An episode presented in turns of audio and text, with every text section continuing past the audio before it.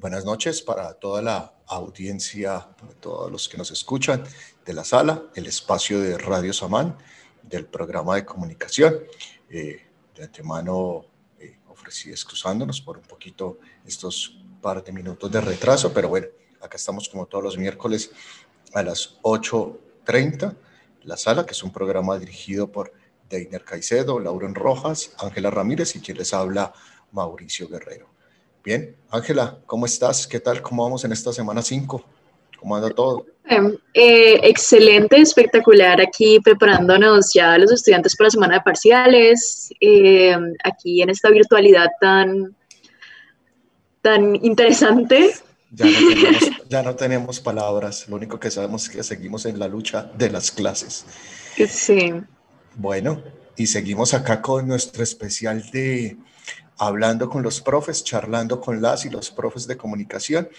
Y hoy tenemos una invitada muy, muy especial, que de hecho nos estaban pidiendo varios estudiantes que cuando iba a venir la profesora Cata, que va, y bueno, pues bien, acá está eh, mi querida estimada colega Catalina Villa. Hola Cata, ¿cómo has estado? ¿Cómo va esta semana 5 para vos?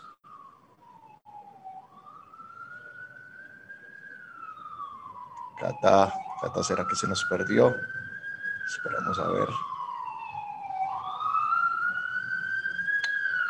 Cata, no, acá está Cata, tenemos un problemita técnico, pero ya lo resolverá. ¿Será que Cata, ahí no te estamos escuchando?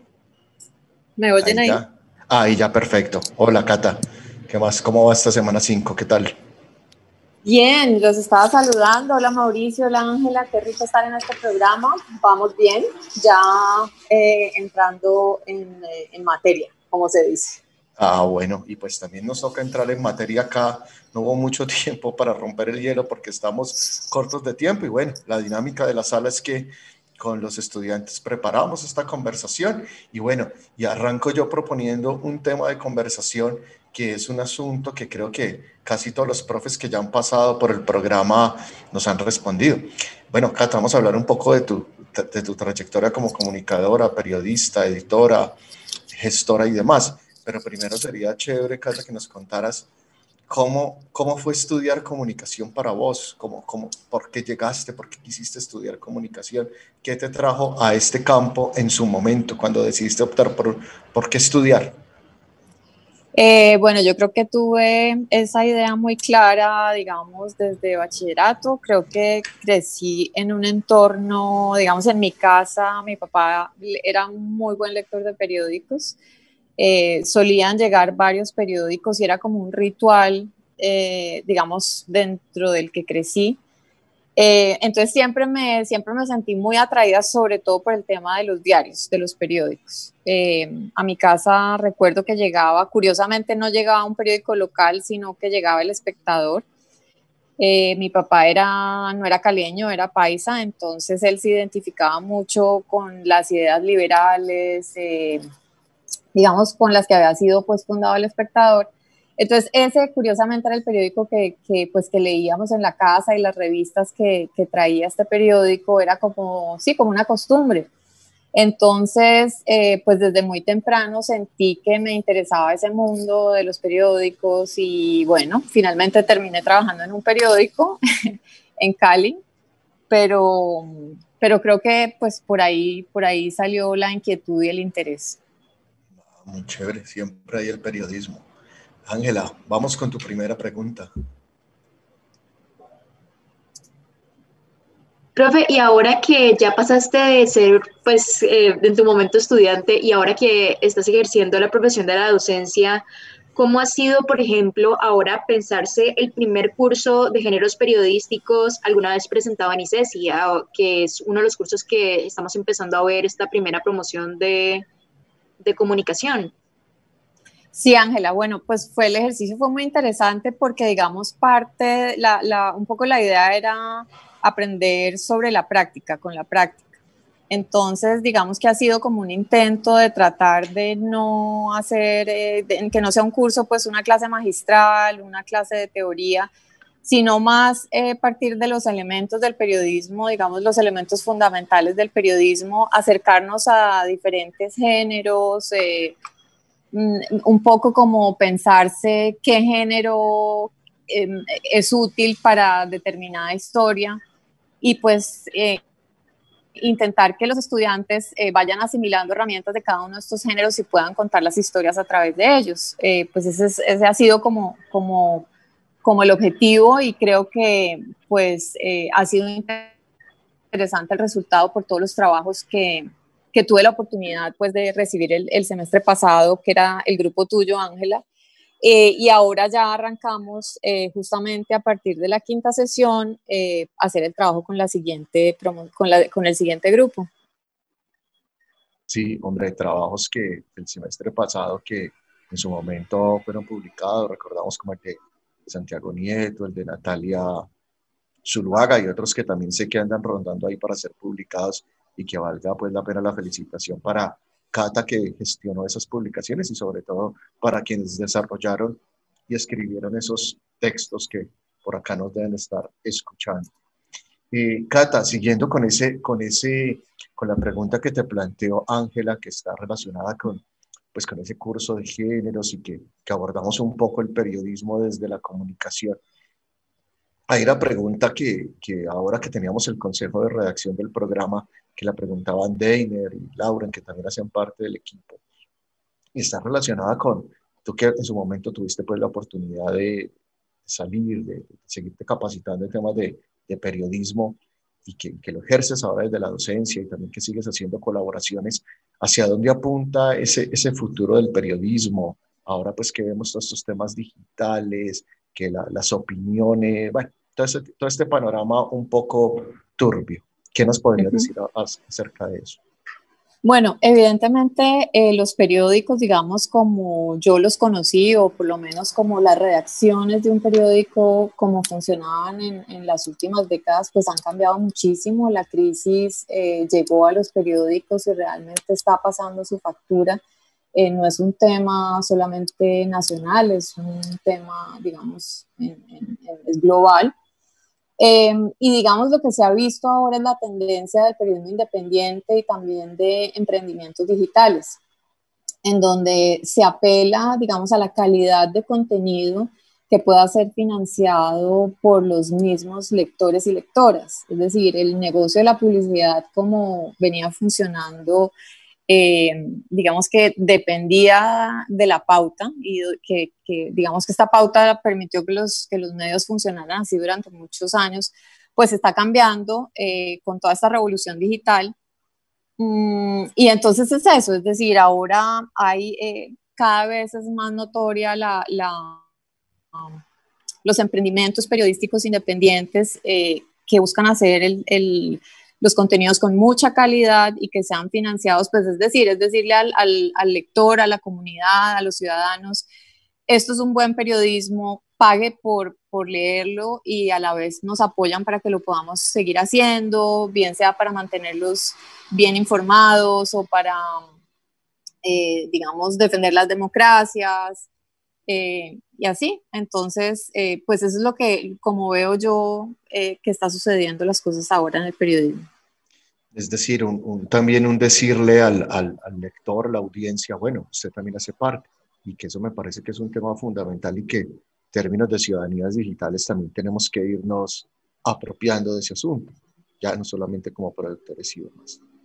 Ángela. Sí, yo creo que, y ahí agregaría una cosa, digamos, el periodismo, el periodismo estaba muy acostumbrado a hacer el periodismo, eh, lo que en algún momento se decía periodismo para periodistas, ¿no? y las audiencias eh, pues no siempre eran tenidas en cuenta.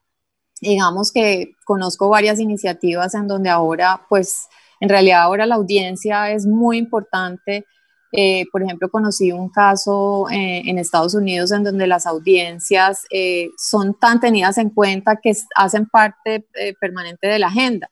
Entonces se hacían reuniones semanales, mensuales, periódicas a lo largo del año para tener un acercamiento con esas audiencias, eh, entenderlos un poco más, conocer más sus necesidades y poder hacer también, em, digamos, eh, contenidos que sean de utilidad y que les sirvan para, para, a estas audiencias para tomar decisiones mucho más informadas.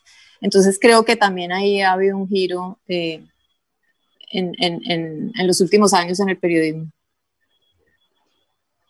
Y, profe, también otra cosa de la que te quería preguntar, relacionada con el campo de escrituras creativas, que diriges la especialización en este campo, tú como comunicadora, ¿cuál sientes que es la relevancia de este tipo de estudios dentro del campo de la comunicación, por ejemplo, a nivel nacional? ¿Y cuál es el impacto que tienen culturalmente dentro de la comunicación? Bueno, eh, la, especialización en escrituras creativas, digamos, está relacionada eh, con el periodismo en el sentido de que esta especialización, eh, quienes, quienes quieran hacerla, pueden estar orientados a piezas de ficción o de no ficción, ¿no? Entonces, por ejemplo, tenemos el caso en la primera corte alrededor de tres o cuatro estudiantes que son comunicadores y han buscado la especialización para digamos, eh, desarrollar habilidades narrativas que le permitan contar esas historias que son reales, en no ficticias, o sea, de no ficción, eh, con las herramientas, con herramientas mucho más literarias y que hagan que esos textos sean todavía mucho más agradables para las audiencias. Entonces, eh, pues sin duda la literatura tiene esa capacidad de, de, atrapar al lector, de, de hacer un, un texto plano muchísimo más rico. Entonces, digamos que pues es bien interesante cuando, cuando el periodismo puede hacer em, esa conexión ¿no? con, con, con, herramientas literarias y narrativas. Eso es muy, muy, muy chévere y yo creo que esa especialización tiene, nos aporta eso a periodistas y profesionales que nos dedicamos a la comunicación, esas nuevas miradas, esos nuevos ejercicios de, de ofrecer narrativas, pues yo la conozco de cerca, tiene los cursos de escritura digital, de edición y demás. Es muy, muy chévere. Pues chévere invitarlos a nuestros estudiantes que, que la vayan viendo como una opción más adelante cerca al grado y demás para que puedan tomar cursos. Nos parece muy, muy bien, muy interesante. Bueno, Cata, esta pregunta tiene que ver con, con algo que también hace parte de tu, de tu, de tu labor y algo pues que como programa estuvimos muy vinculados la semana pasada, y es que vos coordinás el, el, Festival Oiga Mirelea.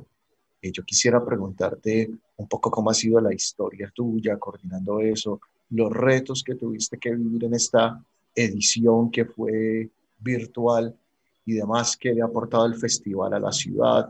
Bueno, como que hablemos un poco de eso y también hay tu papel como coordinadora, gerente, gestora y demás. bueno, gerente no.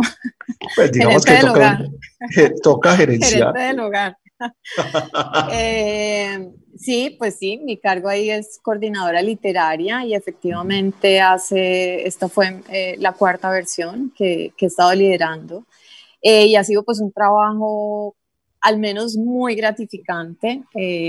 digamos que cada año pues supone un reto diferente. No, no, no me imaginé que en algún momento pudiéramos llegar a hacer un evento virtual, pues esto no se lo imaginaba nadie.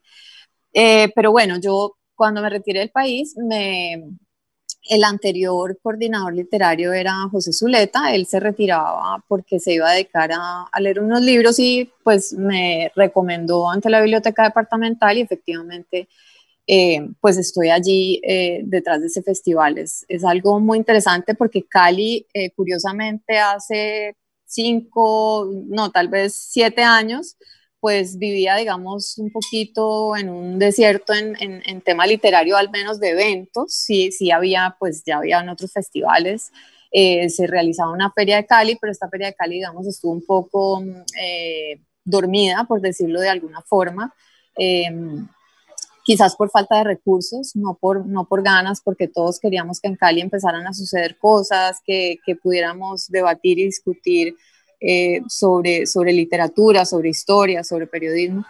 Y bueno, eh, ahí estamos. Eh, ha sido muy satisfactorio, hemos tenido grandísimos invitados, invitadas, se han reflexionado sobre muchísimos temas y este año, pues el desafío fue cómo hacerlo.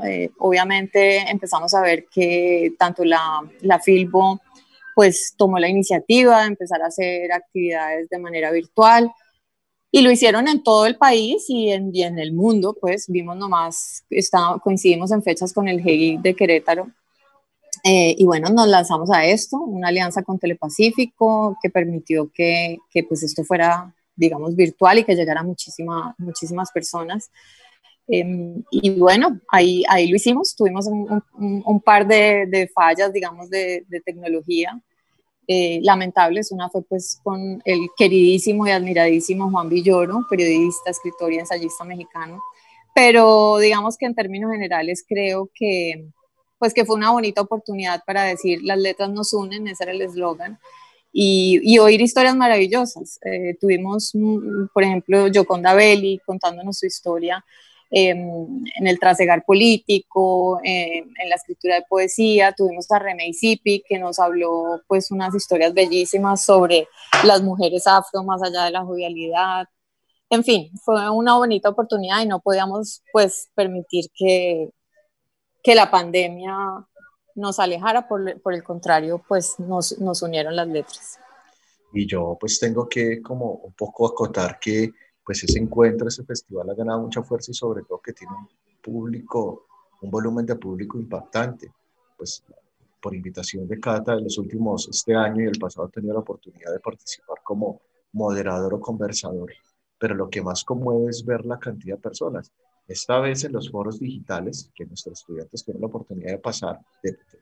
y el año pasado, eh, auditorios, ese patio de la biblioteca departamental repleto, y las propias escritoras y escritores decían eso, ver un público tan fiel y demás, y pues que de a poco va, va, demostrando pues que Cali va reviviendo ese sector cultural que siempre le caracterizó. Entonces, pues, sea esta pues también un espacio para felicitarte por ese trabajo de gestión y de, y de curaduría, sobre todo, de saber elegir qué invitadas e invitados, que, que eso también pues le da un poco el nivel y calidad al evento.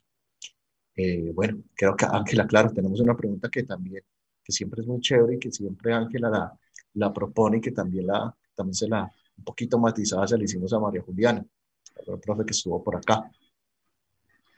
Eh, sí, profe, pues es que como estudiante y como mujer y como activista siempre me interesa muchísimo saber cómo dentro del futuro de la comunicación siempre cuál es nuestro papel como mujeres y como comunicadoras dentro del escenario cultural, creativo y político desde la comunicación y cómo eso puede aportar a la construcción de, de, de nuestra voz, más que nada. No, pues yo, yo, yo creería y creo, estoy convencida de que no debe haber, digamos, una distinción entre lo que haga un hombre periodista y una mujer, o sea, todas podemos entrar en todos los temas y abordar todos los temas. Y creo que eso es lo que se ha venido presentando en los últimos años, cada vez más mujeres que ganan terreno en la comunicación, en el periodismo. Y mm, quizás diría yo... Eh, pues mm, atreverse, ¿no? Atreverse a estar en diferentes ámbitos, atreverse a estar en diferentes espacios y poder mostrar ahí todo lo que las mujeres tienen por mostrar. Esa, esa pregunta, Cata, me parece muy, eh, me, me, abre espacio para una pregunta que te quería hacer y hoy hablábamos con los estudiantes y es de ese asunto. Otra de las tantas labores que vos sabes ejercer es la de editora. Vos ahora como profe haces una, una edición pedagógica, pero cuando dirigías la Gaceta del País, y ya ayer hasta que estábamos en una reunión de profes, que vos siempre sabes dar una, le das la precisión al texto, le sabes buscar la vuelta. Yo, yo, quisiera que nos diéramos como, que nos dieras como uno o dos consejos de editora, que cuando un texto está bueno, cómo escribirlo bien, porque yo creo que vos tenés una vasta experiencia en eso. Bueno, eh, sí, trabajé como editora de revistas en el país, como lo dices, en Gaceta. Eh, sin embargo, pues creo que editoras y editores eh, con experiencia, pues hay una gran infinidad y, he aprendido yo mucho también del trabajo de otros. Em, pero digamos, hay dos consejos que, que siempre pues los hacemos incluso todos los profesores de la especialización en escrituras creativas, insisten mucho. Eh, es en la lectura en voz alta, o sea, siempre antes de, digamos, de entregar un texto, leerlo en voz alta, eso permite, digamos, identificar muchas eh, caídas en los ritmos o eh, redundancias, eh, cosas que a veces pasamos por alto. dos, si podemos pasárselo a alguien más, a un par o, o efectivamente a un editor, pues es muy importante porque, digamos, uno cuando está escribiendo un texto se enfrasca mucho en él y, pasa por alto los errores. Eh, entonces, digamos, esas dos, esas dos cosas son muy importantes y pues un texto tiene la posibilidad de ser reescrito y corregido una infinidad de veces. Es decir, si tú te sientas y, revisas un texto, cada, en cada revisión vas a encontrarle un error o vas a encontrar una posibilidad de darle una vuelta mejor o vas a encontrar una palabra que es la palabra precisa para reemplazar otra que en realidad no lo era.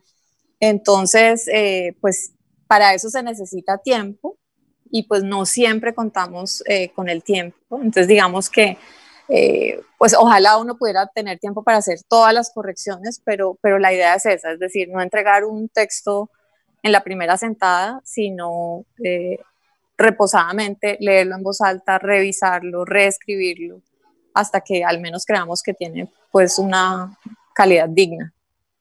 Ah, muy bien, yo creo que. Y a veces estos sus afanes que no lo permiten. Ángela, ¿tienes una pregunta para rematar? ¿Cómo estás?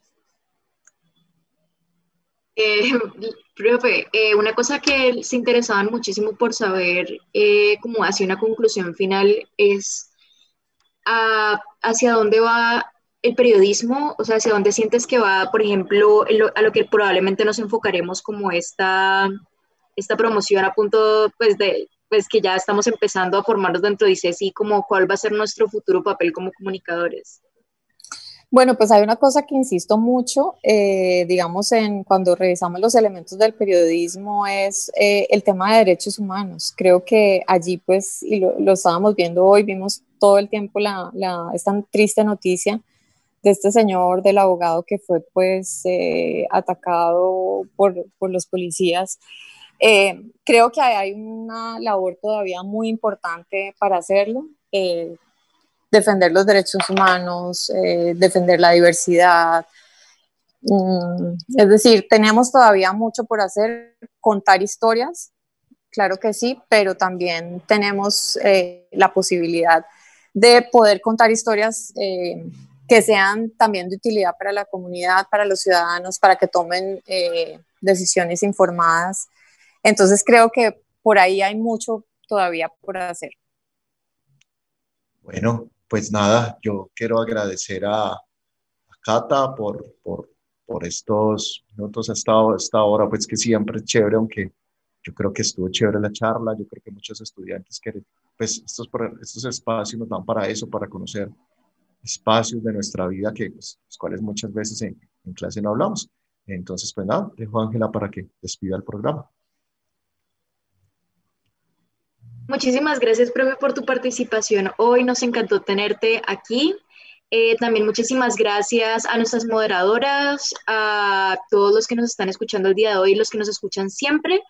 Eh, nos vemos la próxima semana también, misma hora, 8.30, para disfrutar de ya nuestro cierre de esta temporada de entrevistando a profesores de comunicación, para que podamos tener como estos espacios de conversación tan chéveres que nos propone la carrera y que nos propone Radio Samán.